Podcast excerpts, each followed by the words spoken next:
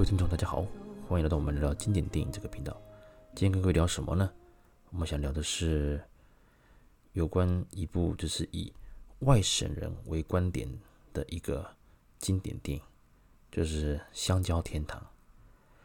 这部电影呢，它是由王童所导演的。那王童导演他在影坛上啊有蛮多知名作品，其中呢有关台湾近代三部曲。就是所谓的稻草人，然后第二部是香蕉天堂，接着就是无言的山丘。那就以一个第四台电影台的那种重播率，我相信无言的山丘跟稻草人应该大家还蛮常看到，而八九年的这部香蕉天堂。可能重播的次数，我印象中我好像几乎没有在电视上有看过重播嘛。印象中，哦，因为这部电影我印象是因为以前老三台的时候，曾经是中视还是华视那种什么经典影展那种那种深夜电影频道，我曾经有看过，那印象很深刻。那为了讲这一集，那我也特地再把它租来看。现在大家可如果去上线上串流的频道的话，有这个平台。可以把《香蕉天堂》哦，可以找出来来看。那之前呢，中影公司也为了它做了个复数位的修复版。在讲这部电影之前呢，想跟各位聊一下啦。其实这十多年来也不止啦，这二十多年来，其实台湾一直在政治上啊，哦，当然就是所谓的非蓝即绿嘛。所以其实不管怎么样，不管什么党派，或者是小党，还是说比较自称自己是属于比较第三势力的，相对的。在整个的一个大规划上，他们还是得顾及到所谓的蓝的选票或者绿的选票。其实讲到这边，就会有一种让令人比较有点觉得悲哀的地方啊，就是说我们现在政治人物不管做什么事情，都要以这种蓝或绿哦，亲中或者是说哦强调台湾主权的这种主体的这种方向啊。可是我刚刚跟各位聊的是说，很多事情其实政治嘛。很多政治语言其实听听就算了。今天是你的敌人，也许明天就是你的朋友。这些政治人物大家也知道嘛，台面上哦这样子，可是也许过了几年哦，又是另一个嘴脸。好，这种就不提了，躺这边就好。为什么想要聊到香港天堂呢？这几年台湾的本土意识高涨，所以蛮多有关近代史的一个电影的话，蛮多都是以台湾人的观点，或者是说日治时代。主角嘛，可能不是台湾本土的一个那个那个角色，然后去讲讲这个大时代的故事。而《香蕉天堂》是算是我觉得比较少，就是会用到就是以外省人，特别是阿兵哥的观点。为什么呢？其实大家想一想啊，不管是啊戏剧还是电影，虽然有也有不少以外省人来台之后的一个生活，一个努力的那种。甘苦这种辛苦奋斗来做主题的电影，可是相对的比较偏向于所谓的知识分子，或者是军官，或者是说他们可能本身的一个教育背景什么的，会比较优于一般的哦，当时撤退来台的外省人。而《新疆天堂》让我印印象最深刻，就是由张氏还有钮承泽这两位他们演的，就是。很基层、很基层的这种小兵、啊，那他为什么当兵呢？就混口饭吃嘛。以前打仗为了什么？就是为了一口饭啊，去当兵，打共产党、打国民党，就大概就是些题材。香蕉天堂让我比较印象深刻，就是王童导演，他是以最基层的这种小兵，因为这些兵阿兵哥其实他就是孤家寡人啊，他就是离开离乡背井，甚至是有些是路边被抓来当军夫的、充军的。这些东西其实也不用否认，国民党不用否认。以前国民党真的是，或者是共产党，其实大家都是在路边抓人当兵啊。那有些人可能出去买个东西，哎，被抓去当兵，就再也没有回家了。这种故事其实我们也听过，甚至也发生在可能有些你的亲朋好友的的长辈哦，有的长辈可能就是小时候就是被年轻时候被抓来，然后可能就一起跟着部队来台，就在这边落地生根了。好，那香天堂当然它的一个。剧情其实算是单纯哦，单纯就顺顺的演。那大致上是分成两条线，第一条线是由张氏所主演的哦，那个德胜，还有钮承泽，然后他小老弟啊，演他小老弟，呃，就是当然不是不不同父亲父不同父母亲啦，只算是军中啊，就是互相照顾啊，小老弟钮承泽这两个角色。那一开始其实钮承泽当就是离乡背井嘛，那就出来想找事做，那就反正就就当兵了。当兵之后呢，那当然当大家各自就取了个假名字嘛，啊，当然这很重要哦，他们各自取了假名字。OK，这个假名字很重要，因为这东这个名字到到后面把他们有弄得很惨呐。那当了兵之后，当然发生很多趣事嘛。哦，前面的一开始的铺陈还算轻松，哦，还算轻松，所以啊。当他们部队在转进台湾的时候，其实他们对台湾没有什么，嗯，这很正常啊。台湾就是一个小岛，自古以来，所以其实这些在中国大陆生活的人，他们没听过台湾，没去过台湾，这是非常正常的。那他们被贯彻就是在于说什么？哦，他只听到哦张氏，他只听到其他阿兵哥说哦，台湾的香蕉很好吃，台湾香蕉很甜，很棒，很棒。所以啊，他觉得说哇，我我打仗啊，打了那么多年。去台湾其实也不错啊，对不对？搞不是个天堂之类的，啊，这就是一个寓意啦。好，那当然部队就辗转就转进来台了，啊，转进，当然讲转进是比较委婉一点啦，但是国民党就是在国共内战，呃，居下风，那当然就是为了保全部队实力嘛，所以他就往台湾来撤退，啊，转进台湾。那在这在这之前呢，其实国民党在接收台湾就是所谓台湾光复啊，台湾光复的时候，当然一直到他们三十民国三十八年撤退的时候，在这两年间，确实也好好的整顿了哦台湾的一些，比如说台湾的精英知识分子之类的，所以也发后来也发生了二二八事件，用二二八事件来刚好来肃清这些所谓的哎台湾的知识分子，好，这这个是又是另外故事了。那这个之后，我们可以从像《悲情城市》还是从其他的电影来聊。我先不讲这一段，我们就针对哦，那两位主角他们到了台湾之后呢的一个发展。好，那就 OK 了，他们就来了。来了之后呢，因为台湾其实那个时候民风还算淳朴嘛，而且刚刚才脱离日本统治，而台湾的整个的建设呢。其实也相也当时是优于哦中国大部分的地方，而迎接他们的哦迎接这些士兵的，其实就是怎么讲？当时需要整顿啊，那国民党营造的气氛就是反正随时要反攻嘛，而且国民党在内战的时候，其实在情报方面，就所谓的匪谍，他们吃了很多大亏，所以到了台湾之后，国民党他们。对于所谓的哦抓匪谍啦，这种左倾分子啊，哦这种白色恐怖是非常的严厉的。偏偏啊，刚提到，偏偏他们两兄弟啊，尤其是那个那个谁啊，那个德胜，他使用了假名字，结果啊，他竟然取了这种名字，他取的是呃叫做柳金元。因为这个人他是他是一个已经阵亡的士兵，而这个士兵他在生前就被举报还是怎么样，反正是被怀疑他有可能是匪谍啊。偏偏哦张氏这个角色德胜，他就选了这个阵亡的人的名字来顶替他的身份，然后继续就是在军中生活嘛，所以当然被查到了。查到之后啊，一阵严刑拷打，打得乱七八糟。后来啊，也是搞到他自己就赶快逃都逃走了。可是从此啊，他的一个精神状况也不太好了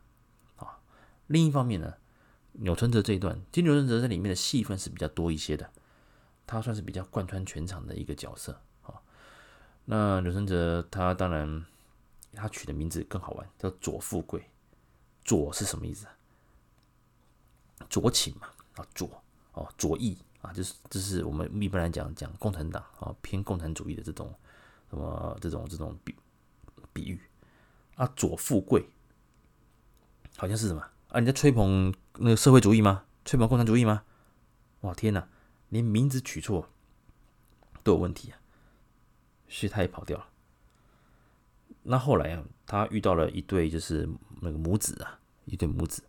那那个妈妈，呃，她的丈夫啊，叫做李麒麟，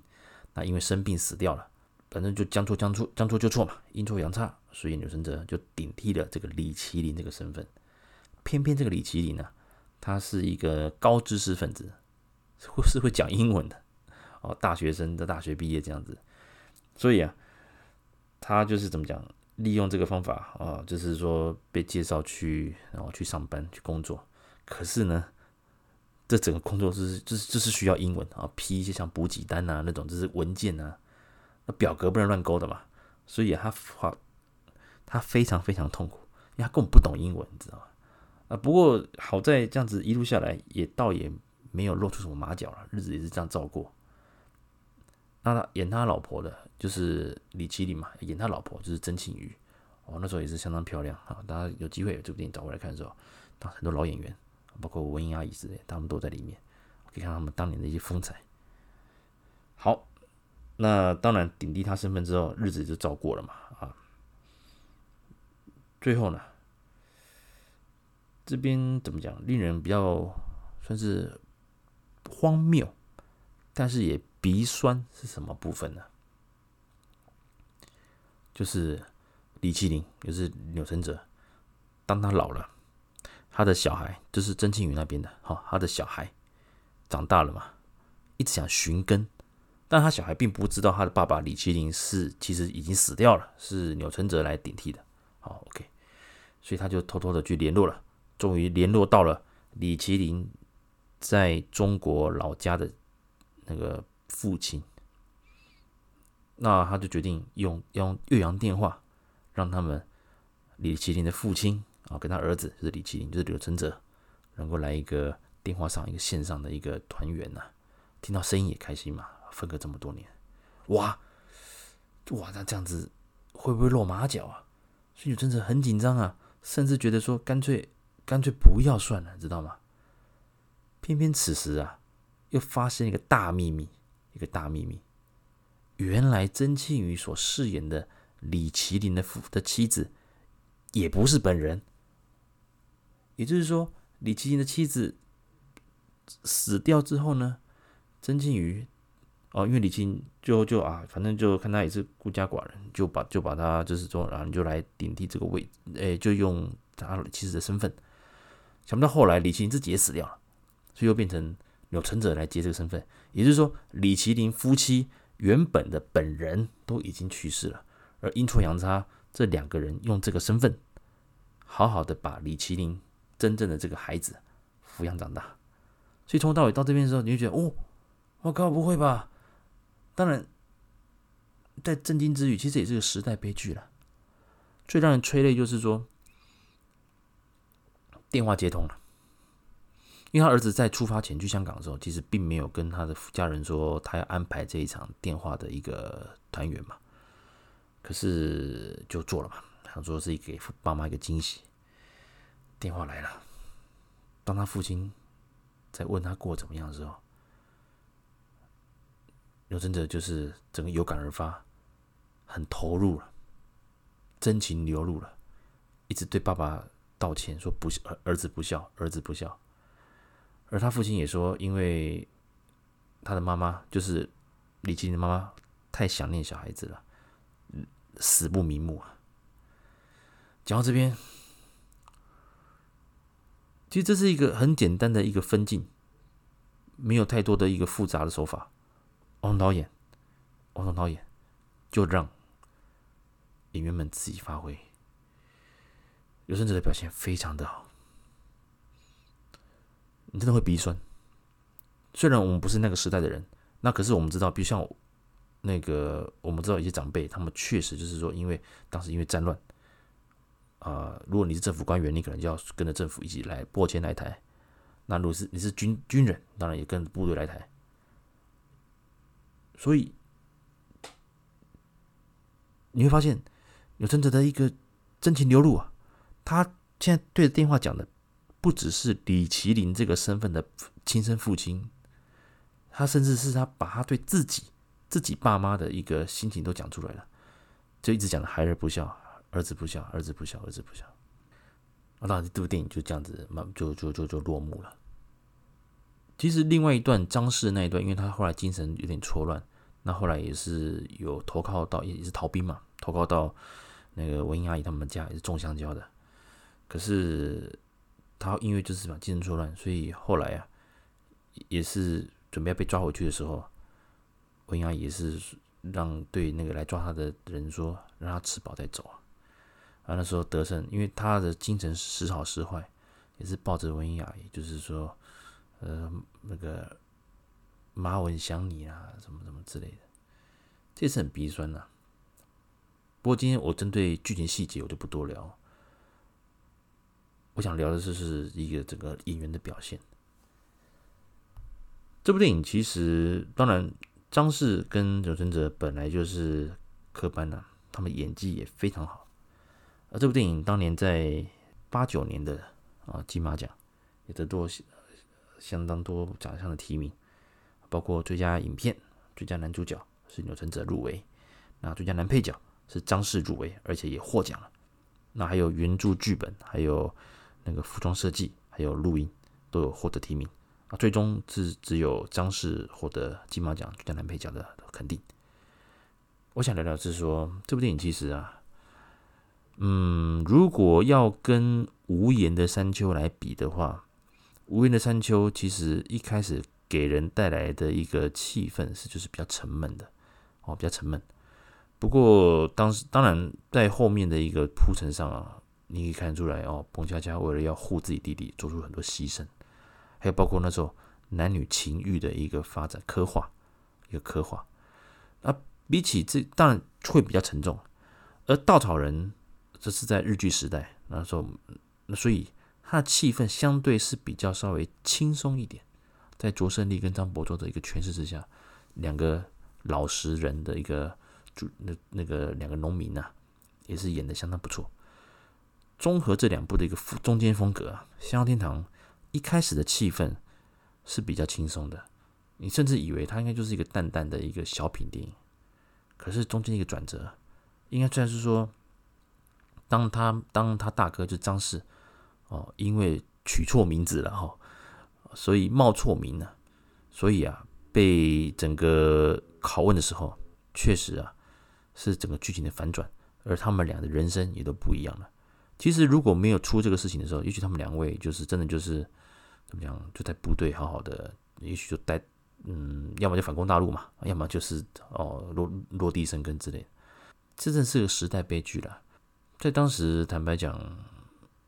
整个的一个氛围啊，包括当时啊，政府喊出的“一年准备，两年反攻，三年扫荡，五年成功”这种口号之下，很多老兵其实他觉得，我根本不需要落地生根呢，我其实就是反正两三年后、五年后我就跟部队回老家了。这些这种氛围之下，其实造成很多嗯、老兵，特别是那种可能也是年纪轻轻的，他们可能就就也没有抱持着说啊，我就跟台湾的一个可能就在这边结婚之类。反而到最后就就这样孤独的终老一生，直到现在也有这种例子。当然，如果都这些老兵还活下来的话，还活还在世的话，其实年纪都很大了。所以这是这个时代悲剧了。那其中当然在整个的诠释上啊，张氏的戏份稍微比较少一些，可是他从一个很怎么讲，哎，照顾钮承泽的一个老大哥，到最后被国民党的哦那个。拷问到精神都有点错乱，这边的反转可以看得出他的演技的一个功力之深厚啊。而钮承泽，其实我先不讲他后来这几年发生的事情，就以当年啊从小毕的故事开始，到后面一连串的很多电影，其实我觉得《风柜来的人》还有这一部《香蕉天堂》，是我觉得非常值得一看的电影。而钮承泽在里面表现也相当不错，就以他的演技，我觉得对这个演技，对这个演员，我肯定他的演技。然后钮承泽电影，大家可以找来看看。在很多情况之下，我觉得啊，有时候台湾因为基本上我们的一个史史历史背景啊，确实在很多包括在主权国家的一个定位上，还有国内政治的一个氛围，其实还是有一些很微妙的地方。那在这边呢、我是想利用这几集跟各位讲，就是说这部电影值得我们一看再看，会带你多很多省思。凡事没有不是不是只有颜色哦，不是蓝就是绿，不是这样分的。很多无奈，很多无奈。表面上你看到事情也不一定是真实的，因为往往有很多苦衷，就包括李麒麟他们夫妻哦，那个和乐融融哦这样子哦，小孩也很有成就。没想到他们两个竟然都不是李麒麟夫妻的这个身份，而结局看似莞尔，令人觉得有点荒谬，可是又觉得很可悲、很可怜、很鼻酸。所以坦白讲，这一集其实比较沉重了。我并没有特别聊呃老香港电影还是怎么样。就刚好有感而发，因为看了一些事情，包括最近这几两战战这两年嘛，疫苗的问题，然后再加上又即将要选举了，啊，执政执执政党跟在野党又开始在操弄一些题材了。其实我真的很希望台湾能够和谐，只要我们内部和谐团结，是可以完成，是可以去好好的完成很多事情。当然，政治人物不一定这样想嘛，所以啊。我们可以从《香蕉天堂》这部电影真的是一个小品，它没有所谓的什么特效啦，也没有撒狗血剧情，就在这样的很平淡的铺陈的时候，一个转折，你已经吓到了，对不对？结局又来一个转折，而张世宇以及柳承泽的一个很真诚的一个演技的一个演出，一个演也让我们啊也让让人印象深刻，所以啊。有机会，请各位啊，可以把所谓王童导演的近代台湾三部曲可以找来看，分别是《稻草人》，然后第二部就是这今天我介绍的《香蕉天堂》，再就是《五颜的山丘》。而《香蕉天堂》目前线上串流平台都可以找到，而第四台好像重播率也不高。所以今天我是针对《香蕉天堂》这部来跟各位做个呃分享。那接下来如果有其他我觉得还蛮好、蛮不错的台湾电影、香港电影都都一样啊，甚至是外国电影、好莱坞电影。如果重播率不高，我会把它提，把它找出来，跟各位聊一聊。有的电影真的会因为重播率不高而让让人渐渐淡忘。那接下来我也会希望啊，利用这个频道，让各位多把这些